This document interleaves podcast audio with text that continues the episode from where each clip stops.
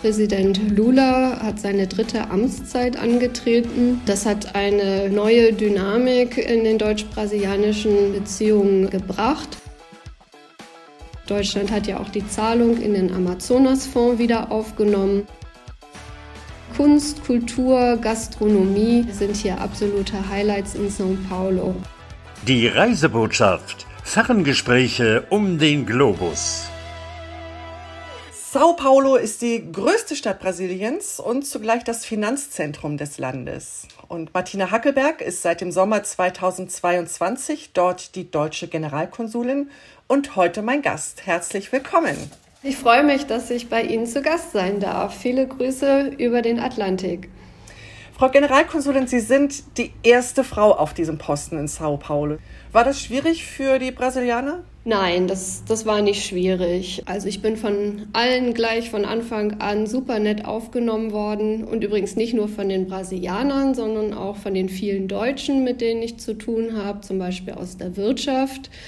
Und naja, ich bin die erste deutsche Generalkonsulin, aber ja nicht die einzige Generalkonsulin hier in São Paulo. Also Länder wie Kanada, die Niederlande, Litauen, Indien und noch ein paar weitere Länder werden auch von Frauen vertreten.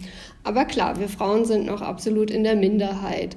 Und dass eine Frau als Generalkonsulin noch etwas gewöhnungsbedürftig ist, das zeigt sich auch daran, dass meine brasilianischen Gesprächspartner manchmal immer noch rätseln, wie genau sie mich ansprechen sollen, ob a Consul Geral oder als Consulesa Geral. Letzteres kann aber auch die Frau des Generalkonsuls sein. Deswegen mag ich das lieber, wenn man mich a Consul Geral nennt. Ist das dann eine männliche Form übersetzt? Genau, Consul Geral ist die männliche Form und mit dem männlichen Artikel O wäre das der Generalkonsul und mit A ist es dann die Generalkonsulin. Also eigentlich ganz einfach, aber halt gewöhnungsbedürftig. So ist es. Sao Paulo, habe ich ja schon im Eingang gesagt, ist ja das Finanzzentrum. Da sind auch bestimmt genau, viele, viele deutsche Firmen vor Ort, mit denen Sie dann zu tun haben. Also São Paulo ist das Finanz- und Wirtschaftszentrum des Landes und ähm, wir haben hier ungefähr 1000 deutsche Unternehmen vor Ort. Eigentlich alles, was Rang und Namen hat. Die großen Firmen sind hier alle vertreten, aber auch viele kleine und mittlere Unternehmen. Und das ist in der Tat auch ein wichtiger Schwerpunkt meiner Arbeit hier. Aber was total schön ist, ist, dass ähm, die Leiterin der Außenhandelskammer hier vor Ort, übrigens eine der wichtigsten Außenhandelskammern, die wir in der Welt haben, die ist seit Januar auch zum ersten Mal eine Frau. Und dann gibt es hier noch äh, GTAI, German Trade and Invest. Ähm, auch dies äh, wird von einer Frau geleitet, so dass die drei Säulen unserer Außenwirtschaftsförderung, Konsulat, AHK und GTAI jeweils von Frauen geleitet werden. Das ist, äh, glaube ich, sehr ähm, einmalig auf der Welt und macht großen Spaß. Wir sind ein gutes Team. Was genau sind denn Ihre Aufgaben? Sie unterstützen oder pflegen Kontakte? Ja, also es gibt die ganze Bandbreite der Aufgaben, die man als äh, Diplomat und Diplomatin in der Welt erfüllt. Äh, es gibt eine große Rechts- und Konsulatsabteilung ähm, mit äh, den Aufgaben Visaerteilung, Pass, äh, Staatsangehörigkeitsangelegenheiten und Hilfe für die Deutschen im Ausland. Und im Wirtschaftsbereich, ähm, ja, da unterstützen wir eben unsere Unternehmen vor Ort, ähm, öffnen Türen auch zur Regierung, sind da, wenn Delegationen kommen, geben auch gerne unsere politischen Einschätzungen und das ist, wie gesagt, ein Teamwork dann auch mit der Außenhandelskammer zusammen. Und ja, wir halten auch die politischen Kontakte zu der Regierung des Bundesstaats São Paulo.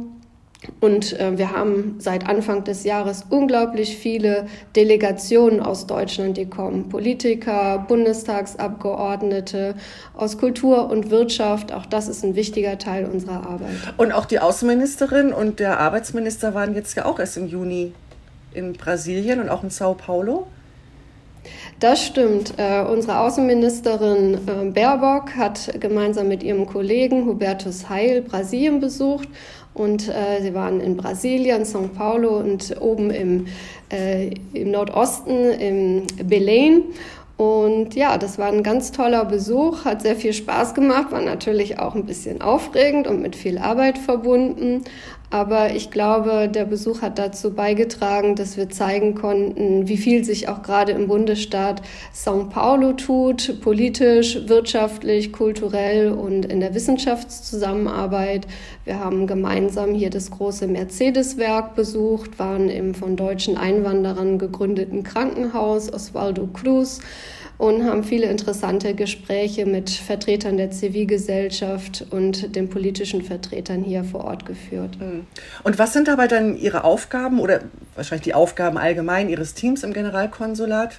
Wenn so ein Besuch ansteht, ähm, machen Sie die Vorschläge, wo man hingeht, wen man trifft oder was sind da, wie bereiten Sie das vor?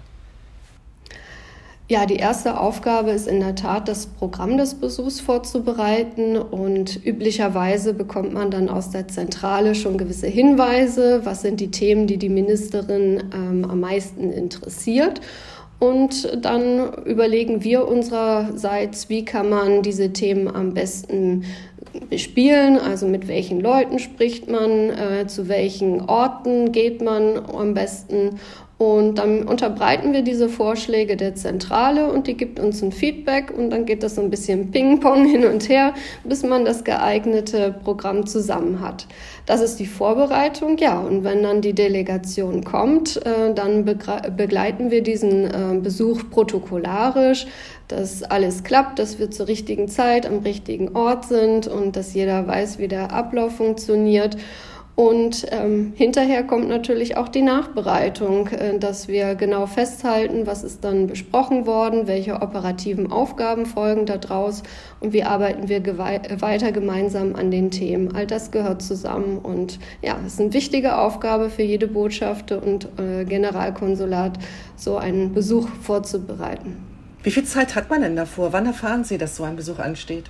Das ist immer sehr, sehr unterschiedlich. Ähm, also üblicherweise gibt es schon äh, einige Wochen Vorlauf, aber das kann manchmal auch relativ spontan erfolgen. Aber so in der Regel würde ich sagen, hat man mindestens zwei Monate, wenn nicht auch länger Vorlauf. Und davon hatten Sie jetzt einige Besuche, hatten Sie berichtet. Wir haben ja auch diesen Aufzeichnungstermin verschoben, weil da dann wieder ein Besuch anstand. Wie, wie kommt es, dass Brasilien auf einmal so hoch im Kurs ist bei den deutschen Delegationen?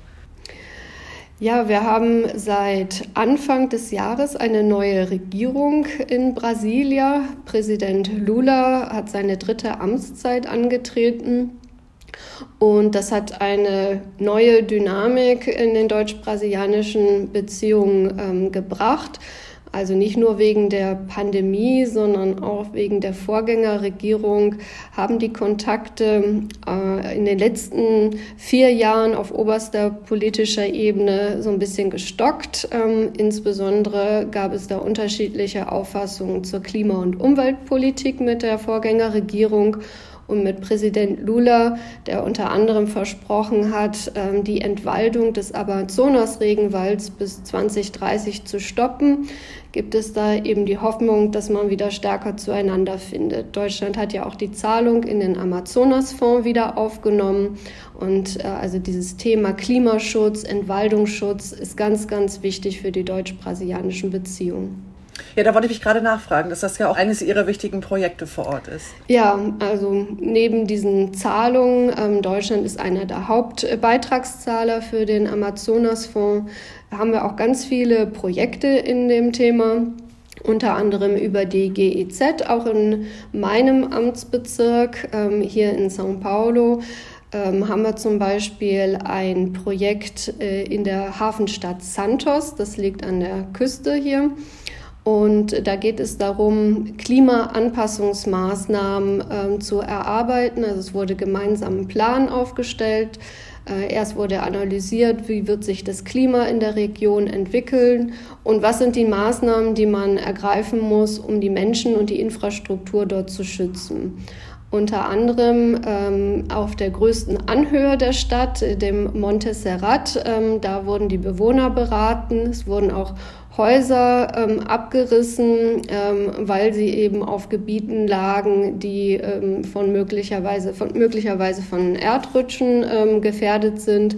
Und ähm, man hat dann neue Unterkünfte für diese Bewohner gefunden. Als die Vizeaußenministerin da war im Dezember, konnten wir mit diesen Bewohnern sprechen und das war ganz eindrücklich, was sie uns geschildert haben, wie sie also immer fürchten mussten, wenn, wenn Regen ähm, niederging, dass sie in der Nacht ganz schnell ihre Koffer greifen und, und flüchten müssen aus den Häusern, äh, um eben nicht von den Schlammmassen überrollt zu werden. Und äh, die waren sehr, sehr dankbar, dass sie jetzt neue Häuser auch mit deutscher Unterstützung gefunden haben. Das zeigt eben auch, wie der Klimawandel besonders die Menschen trifft, die ohnehin in prekären Verhältnissen leben. Und da ist es wichtig, ein genaues Bild davon zu haben, wie wird sich ähm, Klima und Wetter in der Region weiterentwickeln und welche Maßnahmen sollte man rechtzeitig ergreifen, um es erst nicht zum Unglück äh, kommen zu lassen. Also das war alles andere als eine Zwangsumsiedlung, sondern dass die Leute froh waren, dass da etwas unternommen wurde, dass sie unterstützt genau. wurden, dabei neue Plätze zu finden. Genau, die waren sehr dankbar. Also man schaut natürlich, wie kann man äh, erstmal mit, ähm, mit anderen Maßnahmen äh, die Wohnsituation sicherer machen. Aber wenn es nicht anders geht, dann ist, kommt eben so eine Umsiedlung auch in Betracht, äh, dass Menschen umziehen auf Gegenden, wo es sicherer ist. Und die waren sehr, sehr dankbar für diese Möglichkeit. Insbesondere führte es eben auch dazu, dass sie jetzt viel näher am Stadtzentrum wohnen, wo sie auch Zugang haben zu Bildung, zu Kultur, zu Gesundheitseinrichtungen Einrichtung. Das war vorher auf diesen anderen ähm, Lagen auch nicht möglich. Ist Sao Paulo eigentlich auch eine Touristengegend? Also São Paulo selbst, ähm, die Stadt äh, ist vor allen Dingen bei Geschäftsreisenden äh, beliebt. Wir haben ja schon gesagt, das ist das äh, Wirtschafts- und Finanzzentrum.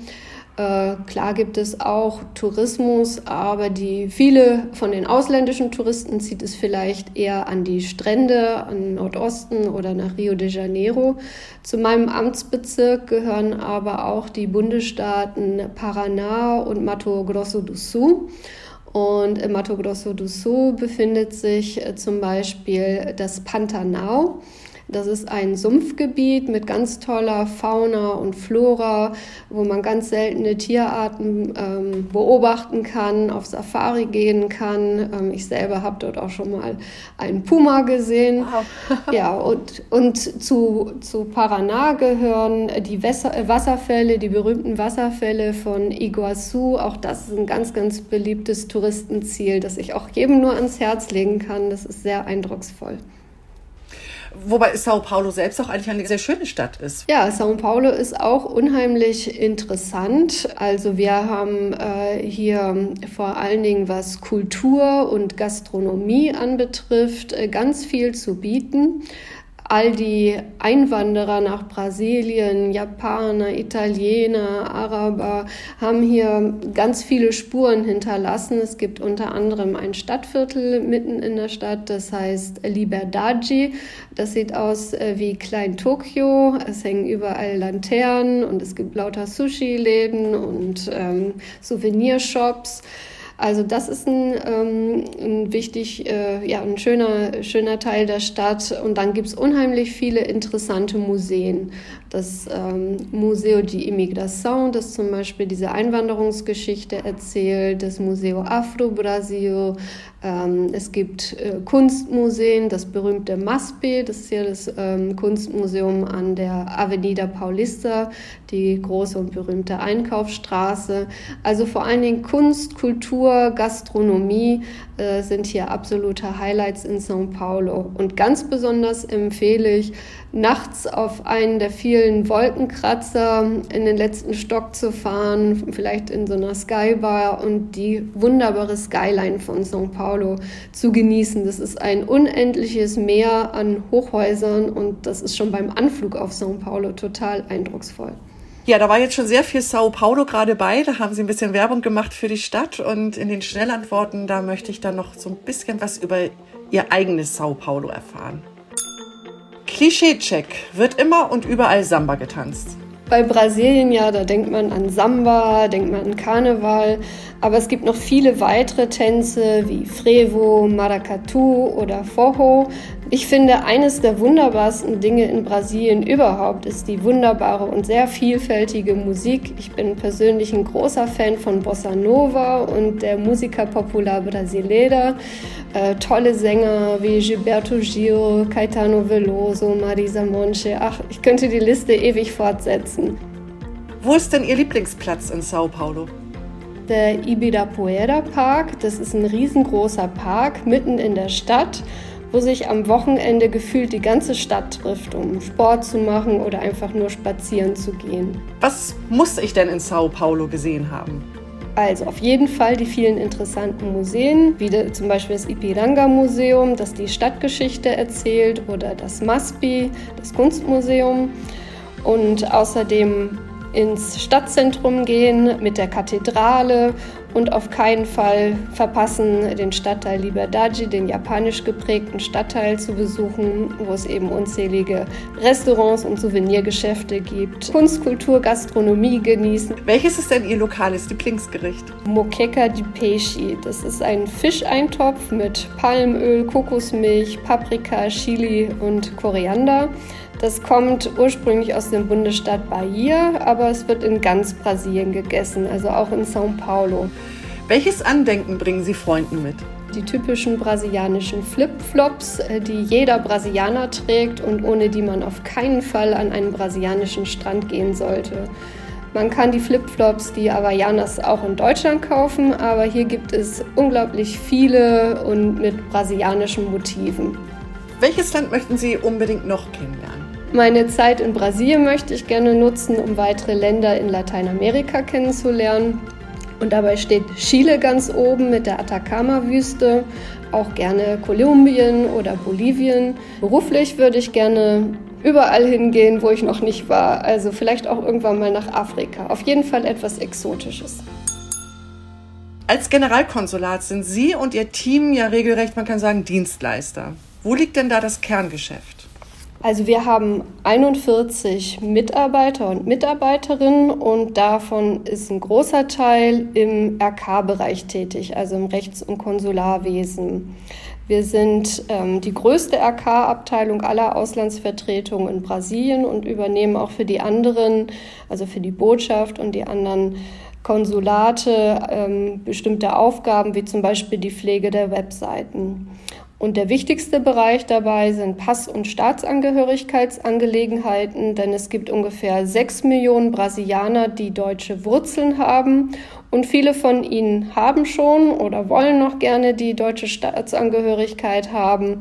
Und dazu gehört dann natürlich auch ein deutscher Pass, mit dem man dann reisen kann. Werden da dann auch noch deutsche Traditionen gepflegt? Also Brasilianer mögen ganz, ganz äh, gerne das deutsche Essen. Äh, hier in São Paulo wird auch einmal im Jahr Oktoberfest gefeiert.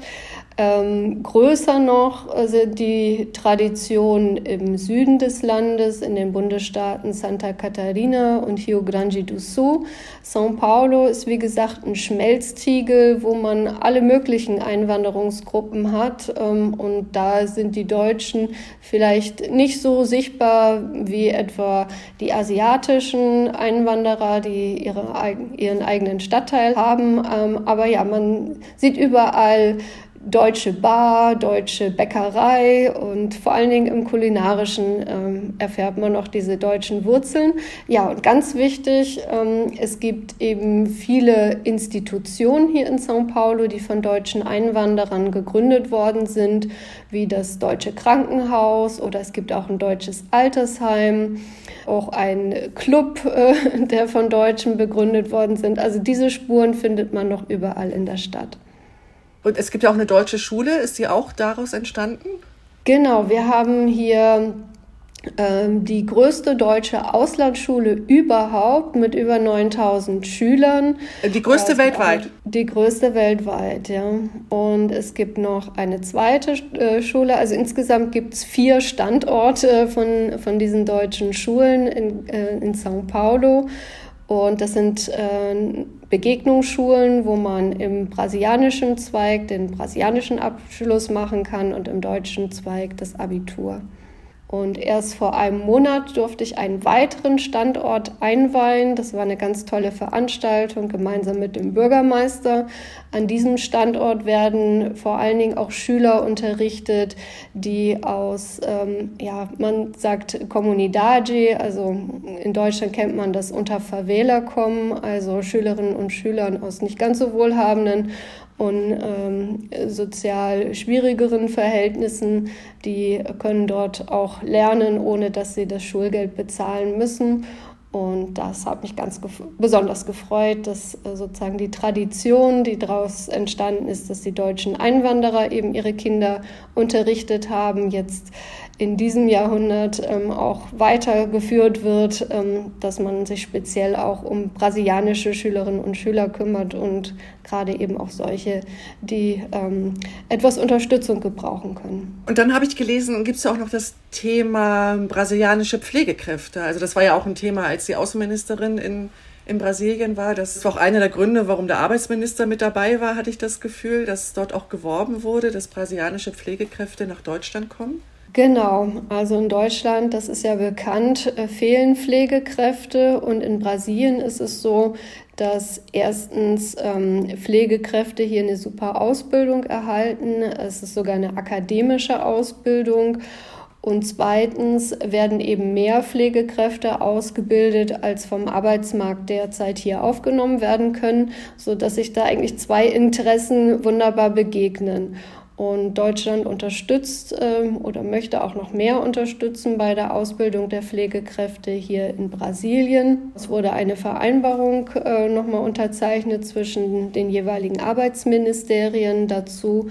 Wir haben ungefähr 1500 äh, Fachkräftevisa, die wir in São Paulo pro Jahr ausstellen. Darunter sind eben auch Pflegekräfte. Und wir würden uns wünschen, dass es noch mehr wird. Ähm, dazu müssten aber insbesondere bürokratische Hürden abgebaut werden, damit äh, die Anerkennung der Abschlüsse schneller geht. Und eine weitere Hürde sind natürlich auch die Sprachkenntnisse.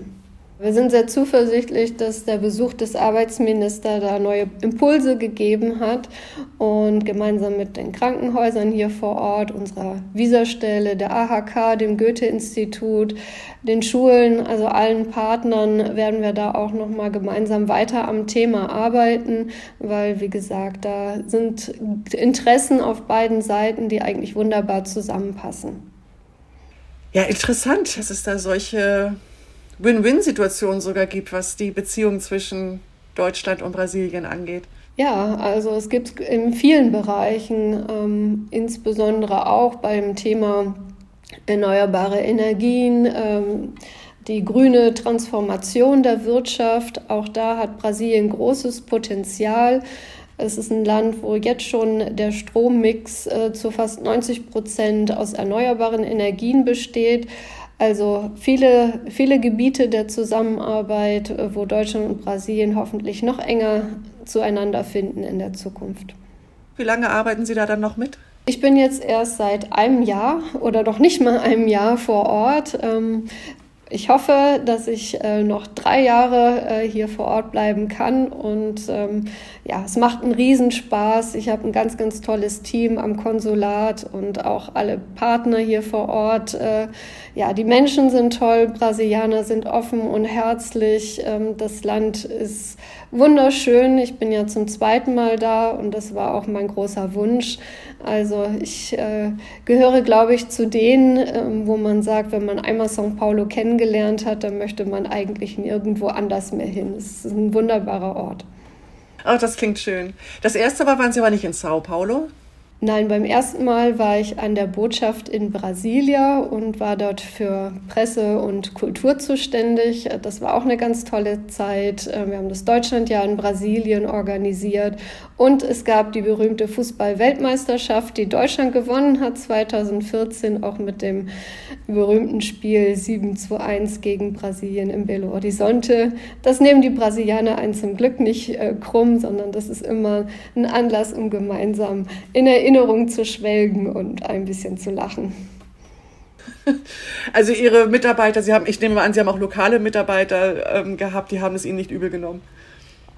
Nein, überhaupt nicht. Also von den äh, Mitarbeitern und Mitarbeitern war niemand böse und ähm, wir drücken ja auch einander gegenseitig die Daumen. Also ich bin auch immer Brasilianerin, wenn Brasilien gegen irgendeine andere Mannschaft spielt. Wir hatten ja jetzt auch erst wieder die Weltmeisterschaft und ähm, das war ganz eindrucksvoll zu erleben, äh, wie dann wenn Brasilien spielt, wirklich alles stillsteht. Ähm, die Geschäfte schließen, die Schulen machen zu.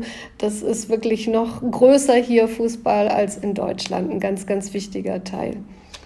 Ach, das klingt aber nach einer wunderbaren Zeit, die Sie haben. Und da wünsche ich Ihnen, dass das die nächsten drei Jahre dann noch so weitergeht. Ja, vielen Dank. Ich freue mich auf die nächsten drei Jahre und hoffe, dass ich meinen kleinen Teil als Generalkonsulin hier beitragen kann, damit die deutsch-brasilianischen Beziehungen und die Beziehungen zum Bundesstaat São Paulo noch enger werden, als sie ohnehin schon sind. Ich danke Ihnen für Ihre Zeit. Das war total interessant. Ich wusste vorher nicht genau, als ich gelesen habe, nur Finanzzentrum, oh mein Gott, worüber reden wir? Und dann ist es so ein tolles Gespräch geworden. Vielen Dank dafür. Gerne. Hat mir auch großen Spaß gemacht. Ich wünsche Ihnen alles Gute und haben Sie noch eine gute Zeit. Vielen Dank. Und auch euch da draußen vielen, vielen Dank fürs Zuhören. Ich hoffe, ihr seid beim nächsten Mal wieder dabei. Und bis dahin freue ich mich auch über Bewertungen und Sterne. Und wenn ihr wirklich sicher gehen wollt, dass ihr keine Folge verpasst, dann abonniert mich doch über Spotify, Google, Apple, was auch immer ihr so nutzt. Bis dahin, eure Frauke.